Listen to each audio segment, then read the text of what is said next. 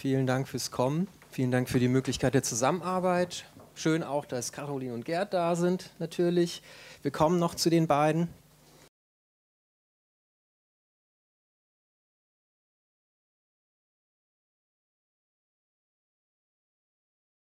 Ähm, ich wollte noch mal ganz kurz, um so ein Gefühl für den Raum zu bekommen, fragen.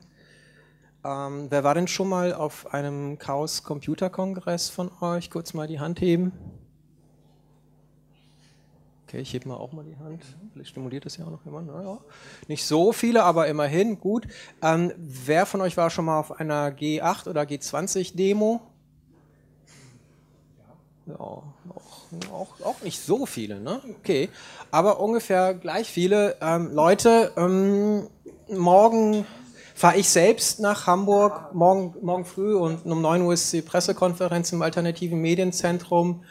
Ich glaube, es ist sehr wichtig, dass so viele Leute wie möglich äh, nach Hamburg fahren, ähm, um bei den verschiedenen äh, Großdemonstrationen teilzunehmen.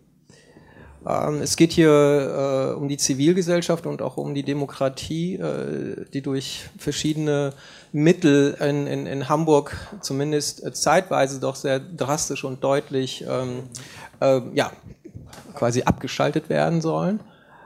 Und je mehr Leute eben halt da sind, je stärker die Zivilgesellschaft dort äh, ihr Gesicht zeigt, ähm, desto ja, desto größer die Wahrscheinlichkeit, dass wir äh, diesen ganzen Theater äh, Paroli bieten können.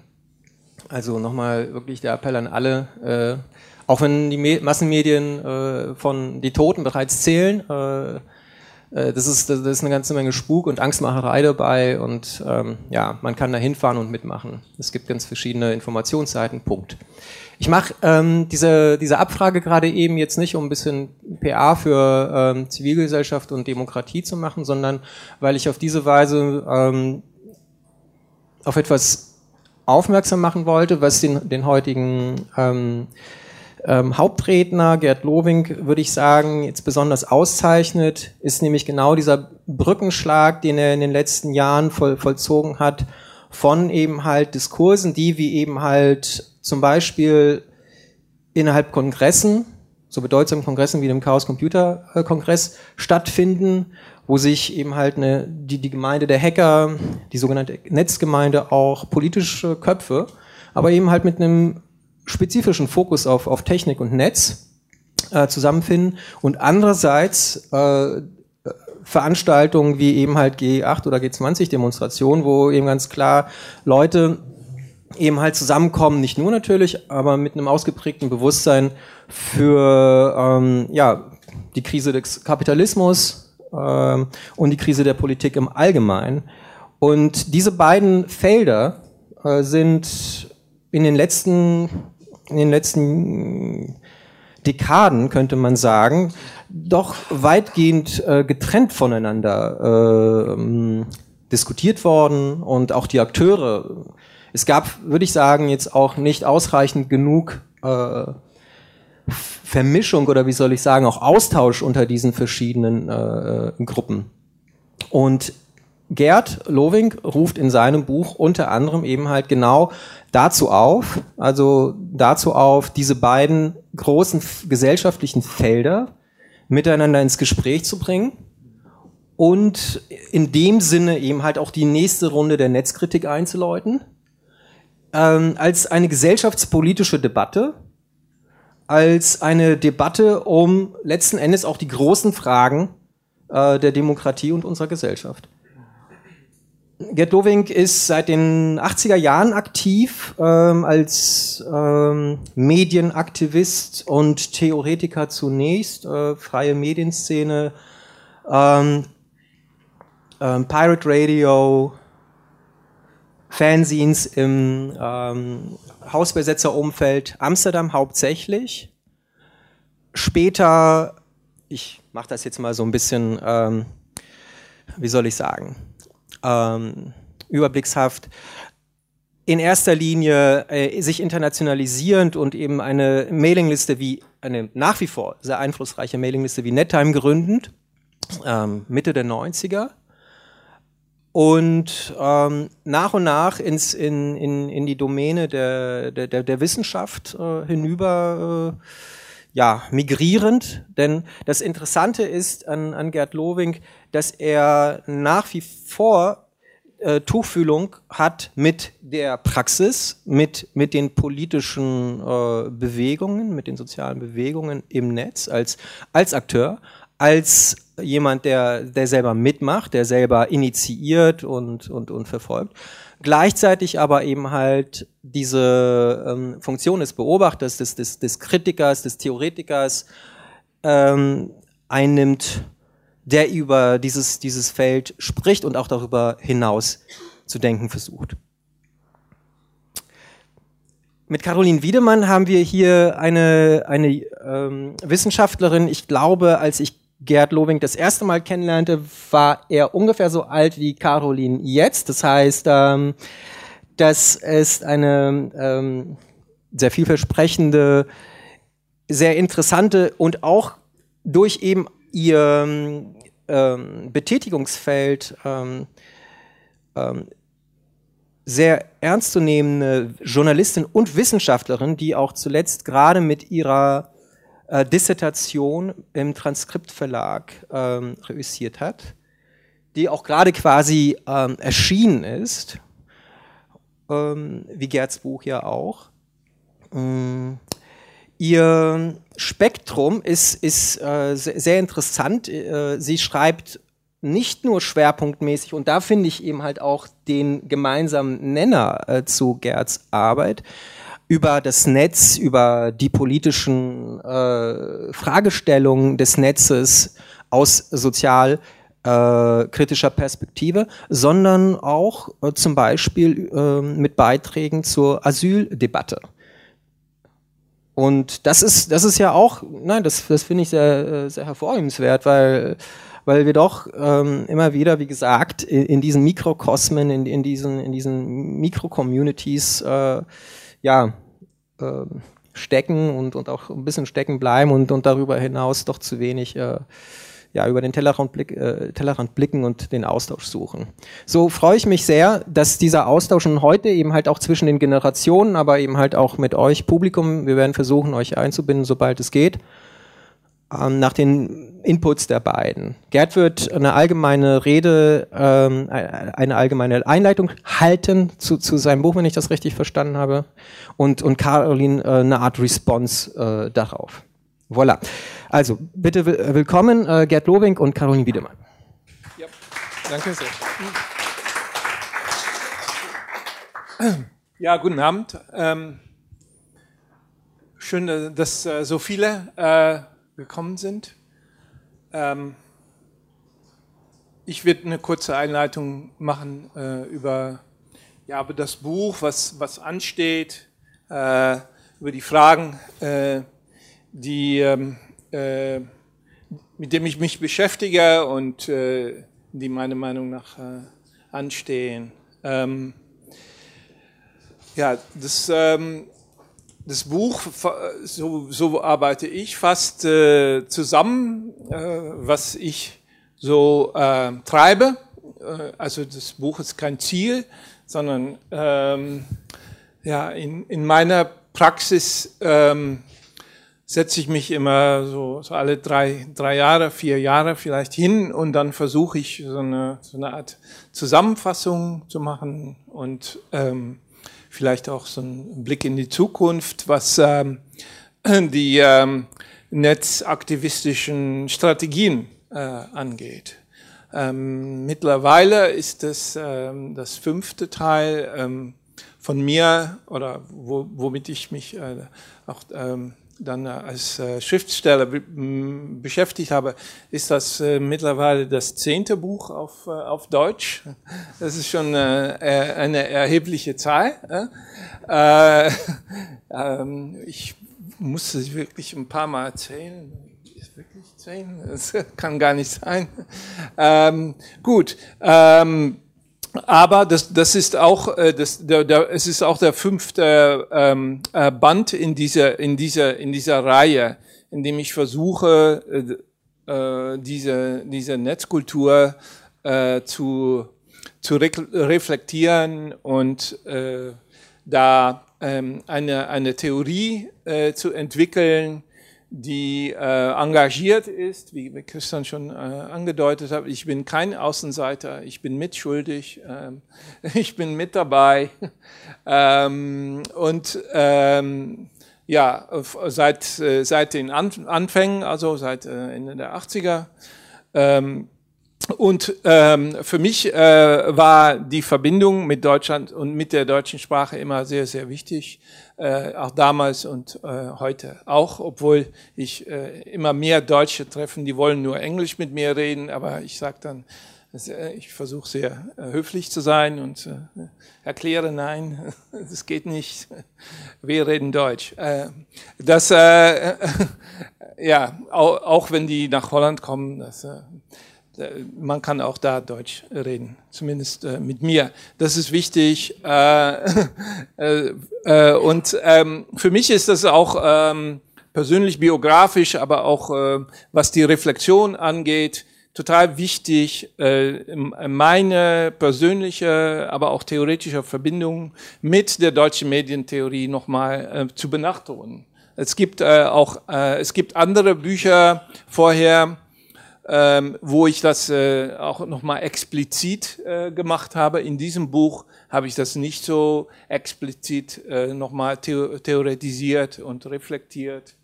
Aber ähm, für mich ist es wichtig, äh, wenn es überhaupt eine deutsche Medientheorie gibt äh, oder gab, äh, dass, äh, dass, es, äh, dass das, äh, die Reflexion, die zeitgenössische Reflexion und die Kritik äh, der, des Internets äh, Teil dessen äh, ist. Das ist für mich ähm, ähm, ja eigentlich äh, äh, Kern, äh, Kern der Sache. Für, für, für mich ist das ist ich ich stehe dazu, äh, äh, obwohl ich auf Englisch äh, schreibe, was ich äh, bedauere, äh, bin ich doch Teil äh, der, der kontinentaleuropäischen äh, Tradition äh, und Auseinandersetzung. Ähm, und äh, so äh, verstehe ich mich. Äh, also, also ähm, wo stehen wir?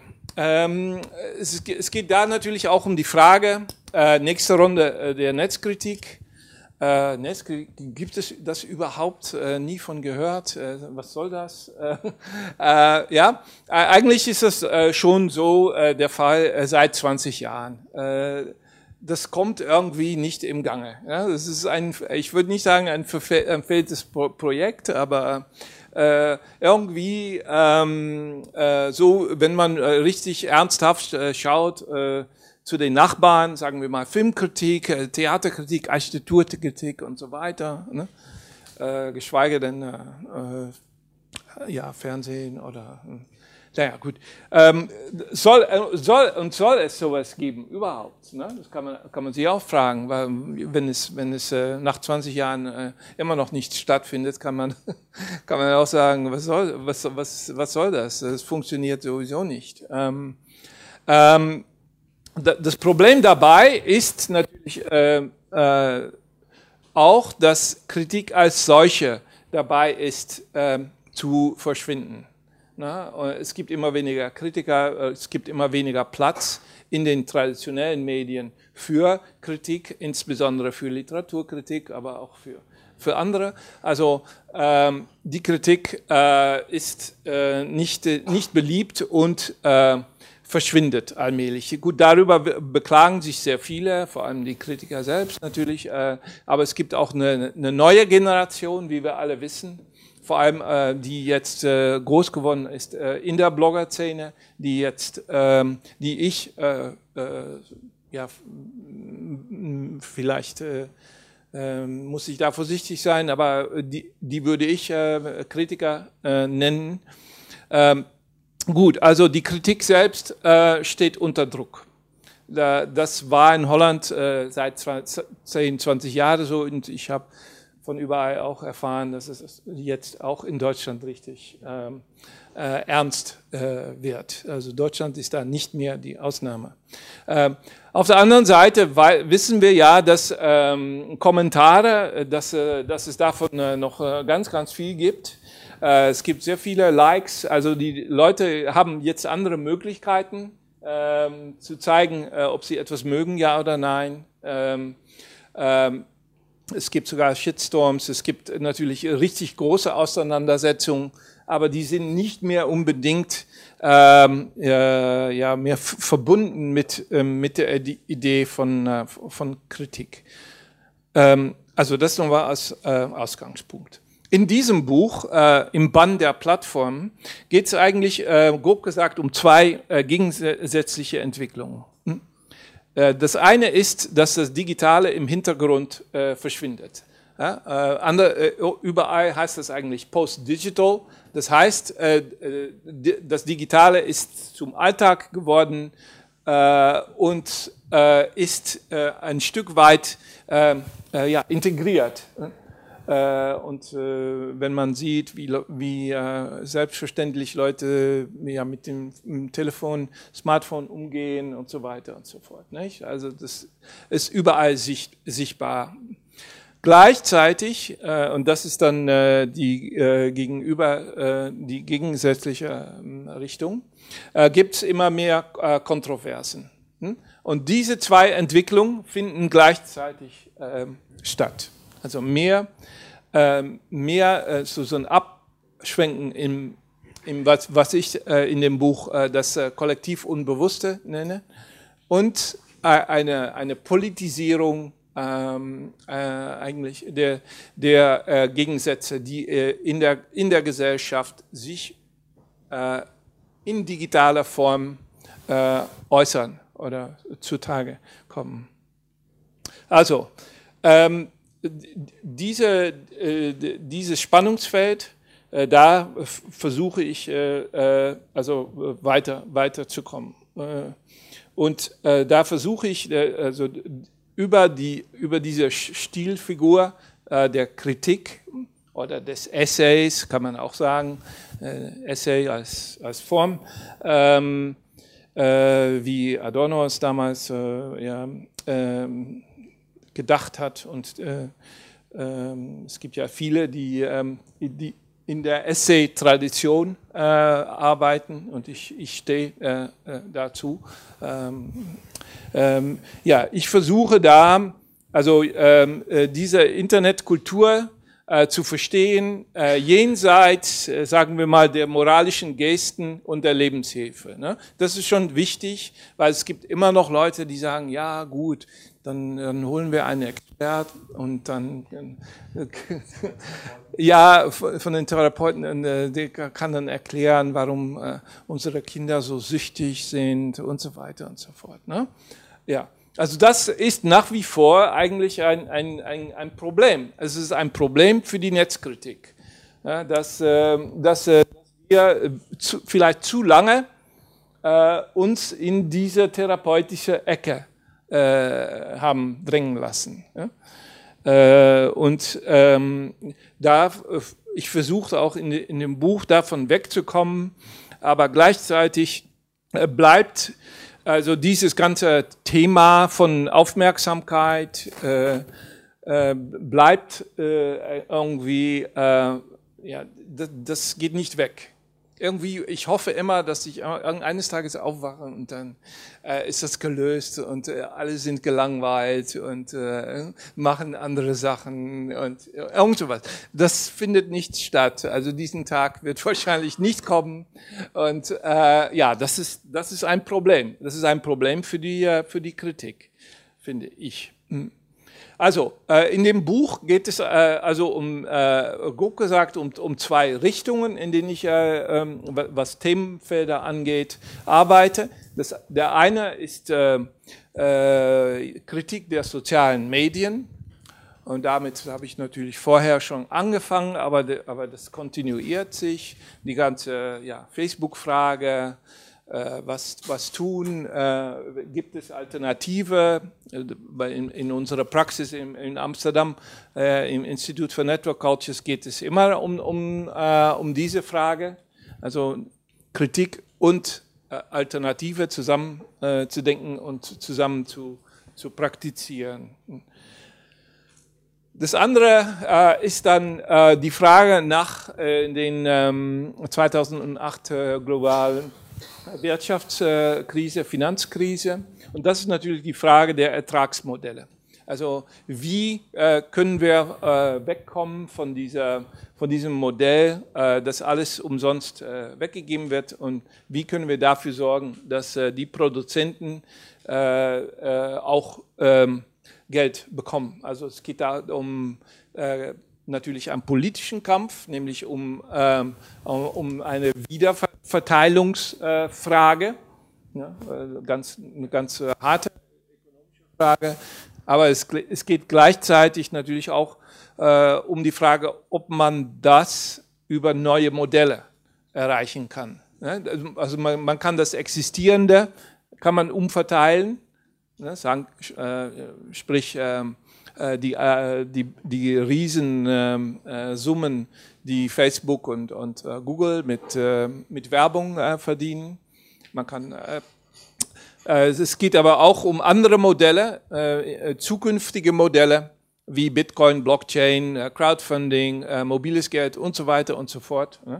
Ähm, und seit 2013 etwa beschäftigen wir uns äh, damit äh, im Rahmen von, äh, von dem ähm, äh, Money Lab äh, äh, Projekt. Und in dem Buch berichte ich ausführlich über, über die Versuche und die Auseinandersetzung, die, die es darum bisher gegeben hat. Und übrigens, diese, dieses Projekt läuft, läuft auch, noch, auch noch weiter und in 2018 machen wir zum Beispiel auch eine große Veranstaltung in Siegen und Frankfurt, also auch, in, äh, in, in, ja, Money ja, in, äh, in Deutschland. Ja.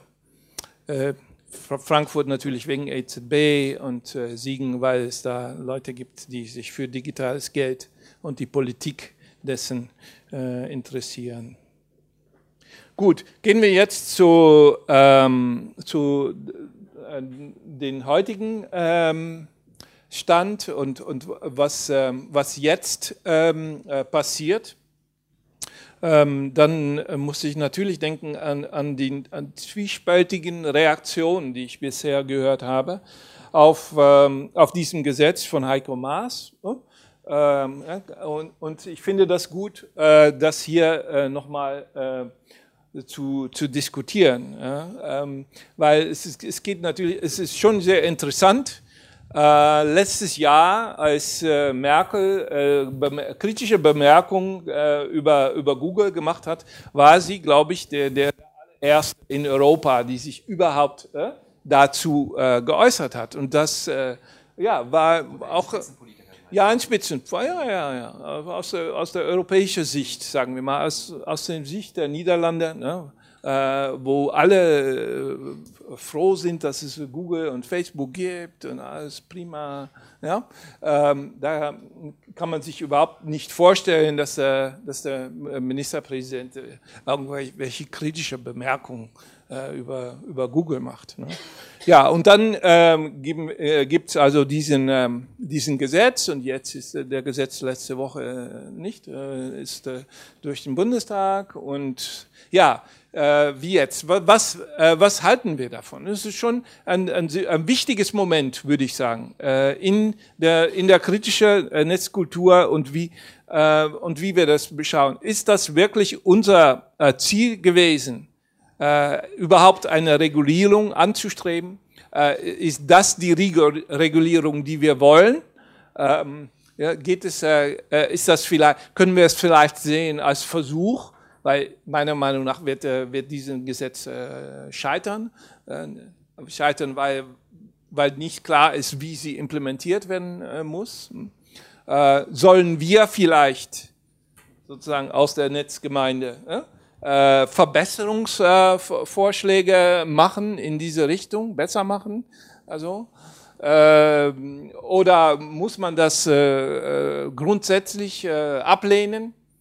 Ja, das sind schon äh, die Fragen, die ich habe äh, nach, nach dem Buch, äh, äh, ja, was, äh, was die Aktualität angeht. Morozov, äh, Eugene Morozov, die ich oft zitiere und der ist, glaube ich, der bekannteste Netzkritiker Europas, kommt ja aus Weißrussland, wie bekannt. Er hat jetzt übers Wochenende vorgeschlagen, die ähm, äh, Google zu, zu trennen. Ne? Und äh, dieser Vorschlag ist eigentlich schon ein bisschen älter, äh, kommt aus Hamburg von Dirk Lewandowski. Äh, und äh, er hat diese Idee schon äh, ein bisschen weiter äh, auserarbeitet. Ne? Und, und da ist die Idee, dass es zwar eine Suchmaschine gibt oder soziale Medien und so weiter, ne?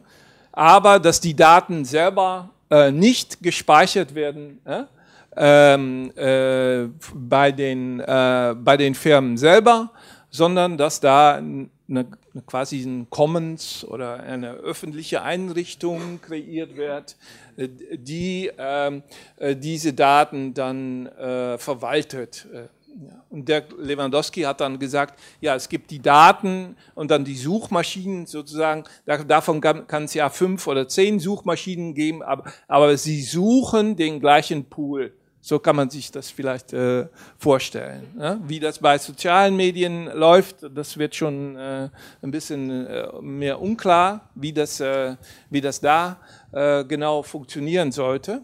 Aber äh, da, das, das, ja, den Vorschlag liegt erstmal auf, auf dem Tisch ne? und, und geht natürlich stückweise auch in die Richtung von dem Gesetz von Heiko Maas, obwohl komischerweise, wenn man das genau anschaut, da steht überhaupt nichts äh, drin, wie, wie, wie, wie also eine algorithmischer Gouvernementalität ähm, aussehen sollte.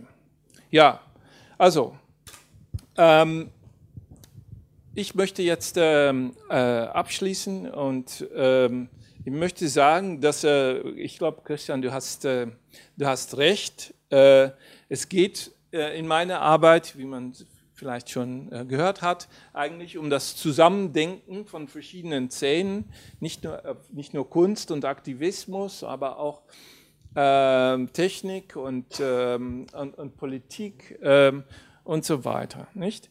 Und ich glaube, hier in Berlin hat man die einmalige Möglichkeit auch, ähm, weil es so viel äh, Organisation gibt in dieser, in dieser Richtung, äh, hoffentlich in der, in der nächsten Phase, weil darum geht es hier im Band der Plattform, in der nächsten in der nächste Runde äh, über diese, diese Schutz der Privatsphäre hinaus zu gehen. Das heißt, äh, CCC, InfoRights, Tactical Tech, ähm, Netzpolitik, äh, Republika und so weiter, ja, äh, die sind eigentlich dafür äh, geschaffen, eigentlich als eine, als eine Infrastruktur, ne, und ich hoffe wirklich, äh, dass die Szene äh, diesen, dieser, diesen Schritt äh, machen kann. Ja, weil von, von uns aus gesehen, von Amsterdam aus gesehen, äh, habt ihr sehr, sehr viele Möglichkeiten. Es ist nur die Frage, ähm, ja, kommt man weg aus dieser ähm, doch etwas äh, defensive, individualistische Sicht auf Bürgerrechte und äh, können wir diese, diese Szene sozusagen politisieren, damit äh, wir auch äh, uns direkt einmischen können in den Debatten hier, hier in Berlin, in Barcelona, in Amsterdam, London, Paris, über Airbnb zum Beispiel, die Debatten über Uber. Ja? Äh, ja, weil das, das sind äh, ja für mich ähm, äh, Internetdebatten. Es, sind, es ist auch wirklich dringend angesagt, dass die Leute, die sich mit Internet Governance beschäftigen, sich äh, einmischen im Bereich Kryptowährung. Ja? Kryptowährung ist jetzt noch klein, gut, man kann sich darüber lustig machen. Das ist eine, das eine, äh, eine Südsee-Bubble oder nicht. Äh, ja? Ähm, aber äh, demnächst wird es richtig, wird richtig groß sein. Und dann wird man tatsächlich äh, eines Tages äh, aufwachen und ähm, äh, dann ähm, äh, wird man feststellen, dass das Geld nicht nur digital ist, weil euer Geld ist jetzt schon digital, sondern äh, dass, dass da auch nochmal ganz, ganz fundamentelle äh, Veränderungen stattgefunden haben äh, mit sehr, sehr großen Konsequenzen. Also herzlichen Dank und jetzt gebe ich das Mikro an Caroline.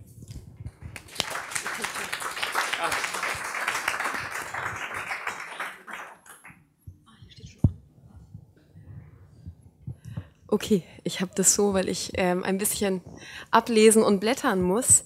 Ähm, ja, vielen Dank für die Einführung, vielen Dank, Gerd, für deinen Vortrag jetzt. Äh, ich habe nicht äh, zu diesem Vortrag einen Kommentar, sondern eigentlich zu Gerds Buch, weil ich genau den Vortrag ja auch noch nicht kannte, aber ich habe was vorbereitet und das ist vielleicht ja, genau, vielleicht referiere ich jetzt ein bisschen mehr aus dem Buch als du selbst und das führt ja dann am Ende äh, kommt es, glaube ich, wieder zusammen. Also, als ich das Buch gelesen habe, fiel mir vor allem auf, dass sich dadurch ein Appell für eine geistes- und sozialwissenschaftliche Auseinandersetzung mit dem Internet, mit der Digitalisierung zieht. Und zwar eben für eine Auseinandersetzung, die die immer noch verbreiteten Dichotomien von real und virtuell überkommen und die tiefe Verwobenheit und wechselseitige Bedingtheit von Medientechnik und Machtverhältnissen im Foucault'schen Sinn anerkennen möge, die jene Verwobenheit anerkennen möge als konstitutiv für das Soziale. Man kann es auch so sagen, das Soziale ist zutiefst technisch und war auch nie frei davon. Und die Technologien wandeln sich und damit eben auch die Gesellschaften. Die Frage, was Henne oder Ei ist, steht dabei gar nicht im Zentrum. Relevant ist vielmehr, dass gesellschaftliche Diskurse die Technikentwicklung bestimmen und neue technische Erfindungen gleichermaßen neue Diskurse hervorbringen, uns über bestimmte Sachen anders denken und anders sprechen lassen.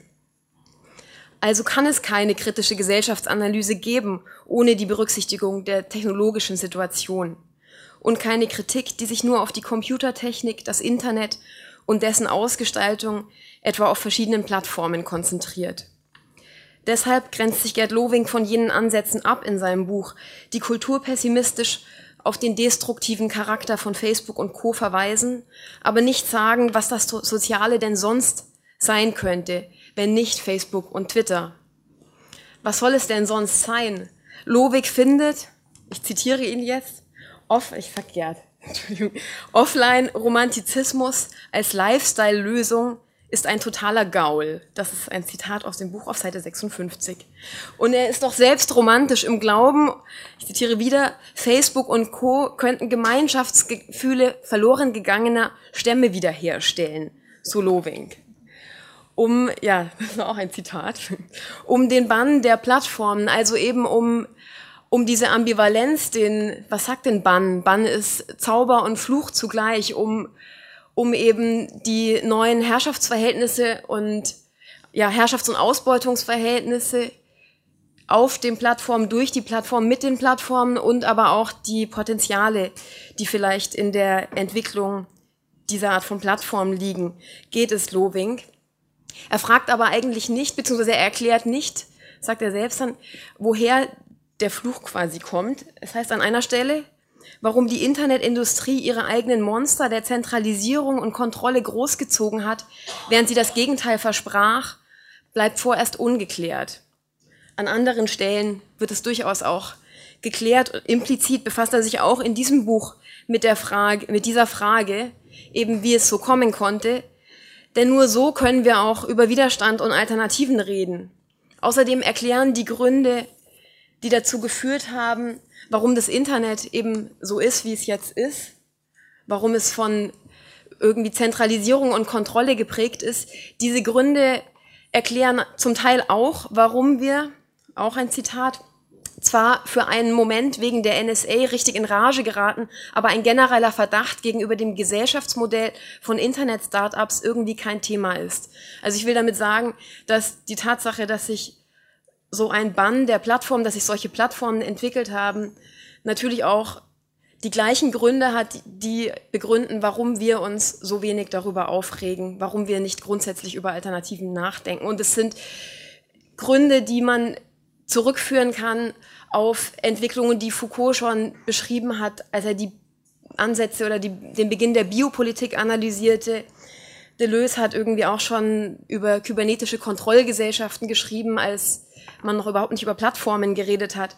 Und ähm, vielleicht können wir auch noch mal über darüber reden, warum der Begriff digitaler Kapitalismus auch Sinn macht und nochmal was anderes bezeichnet, als ähm, ja vor allem die italienischen TheoretikerInnen mit dem Postfordismus meinten. Aber vielleicht reden wir auch nicht darüber nachher, sondern über das, worum es eigentlich sonst in dem Buch geht. Und da sagt Logik, Loving, Entschuldigung, die Frage ist, um mit Foucault zu sprechen, wie man Herrschaft minimiert und neue Technologien des Selbst ausformt, eben auch im Rahmen des Bands der Plattformen. Und da gibt er verschiedene Vorschläge quasi durch dieses Buch hindurch. Ähm, und es schwankt eigentlich, oder es schwankt nicht, aber es, es oszilliert immer zwischen ähm, zwei Richtungen, die sich irgendwie auch eben zusammenfassen lassen als, verfolgen wir weiter das Ziel, Konzepte zu schaffen oder sollen wir anfangen, die Welten zu zerstören? Müssen wir Widerstandswissen uns aneignen, wie wir Drohnen aus der Luft holen, Sensoren aufspüren, Server hacken, GPS-Signale verfälschen und die Googles aus den Angeln hebeln, heben, indem wir ihre Datenbanken täuschen und zur Vergesellschaftung aller Datenzentren aufrufen? Erfordert, statt immer nur die Formel vom Start-up, das zum Mega-Unternehmen wird, nachzubeten, sollte man seine Kräfte besser darauf verwenden, das Internet immer wieder neu zu erfinden, als wirklich unabhängige öffentliche Infrastruktur, die sich effektiv gegen Einflussnahme von Unternehmen und staatliche Kontrolle wehren kann. Hast du ja auch gerade gesagt, dass ihr in Amsterdam nicht kritisiert, ohne Alternativen vorzuschlagen. Und eben diese Alternativen, um die es in dem Buch gerade in Bezug auf neue Einkommensmodelle ähm, und aber auch neue Finan Finanzialisierung, also neue Währungen geht, wie Bitcoin etwa, sind auch sehr spannend, können wir vielleicht auch nachher noch besprechen. Es geht aber auch, also auch äh, Bitcoin wird ja auch ziemlich kritisiert wieder oder die Ideologie zu Bitcoin. Vielleicht kommen wir da noch hin. Und ähm, es heißt dann auch Movimentalismus, wenn man so sagen kann. Ähm, also irgendwie die vielleicht äh, der Hype um Bewegungen ist auch keine Vorform von kollektiver Bewusstheit. Wieder irgendwie ein etwas resignatives Fazit. Und ähm, da würde ich jetzt noch mal kurz auf meine eigenen Arbeiten zu Anonymous verweisen. Anonymous ist natürlich, Gerd macht das auch durch das Buch durch, immer wieder kommt Anonymous auch vor.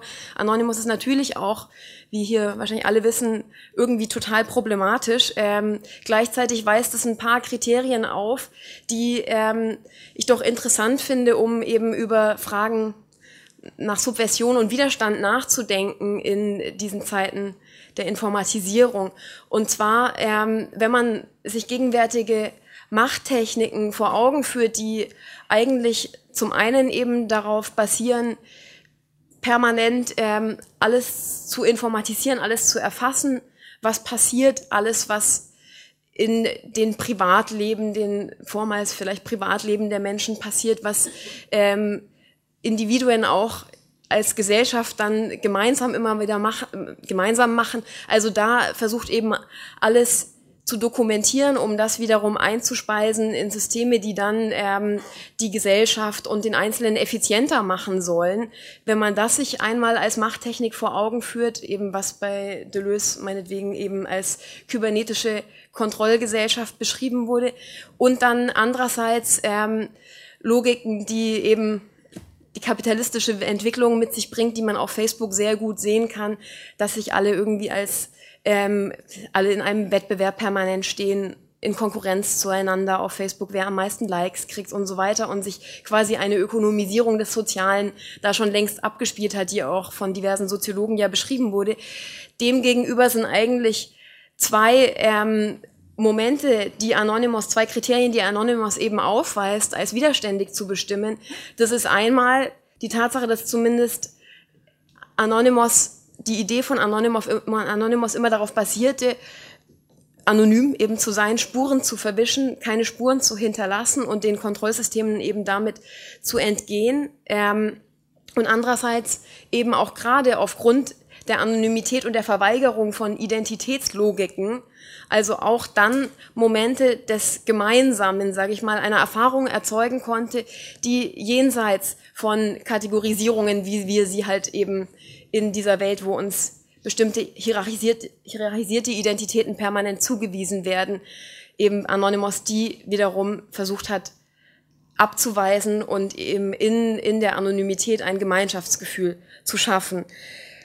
Trotzdem ähm, trifft dann auf Anonymous auch das zu, was Gerd sagt, auch Anonymous ist mittlerweile ja, man hört nicht mehr viel von Anonymous und gerade dieses Potenzial eben, das in, in diesen beiden Momenten liegt, ähm, ist leider so ein bisschen eingegangen. Und das ähm, liegt vielleicht auch eben an der Tatsache, dass eben aus solchen Ereignissen, die diese Bewegung für, ja, produziert hat, Ereignissen, widerständigen Ereignissen, aber sich keine, dass es keine Arten der Organisierung gibt, die länger funktionieren. Das ist, um es jetzt noch einmal auch mit Gerd Lobing selbst zu sagen, das Problem ist nicht mangelndes Bewusstsein oder Engagement, sondern der Mangel an nachhaltigen Organisationsformen, in denen wir unsere Unzufriedenheit ausdrücken können, um dann darauf aufzubauen und sie in Lebensweisen umzuwandeln, die nicht um jeden Preis auf Ausbeutung und massive Zerstörung aus sind.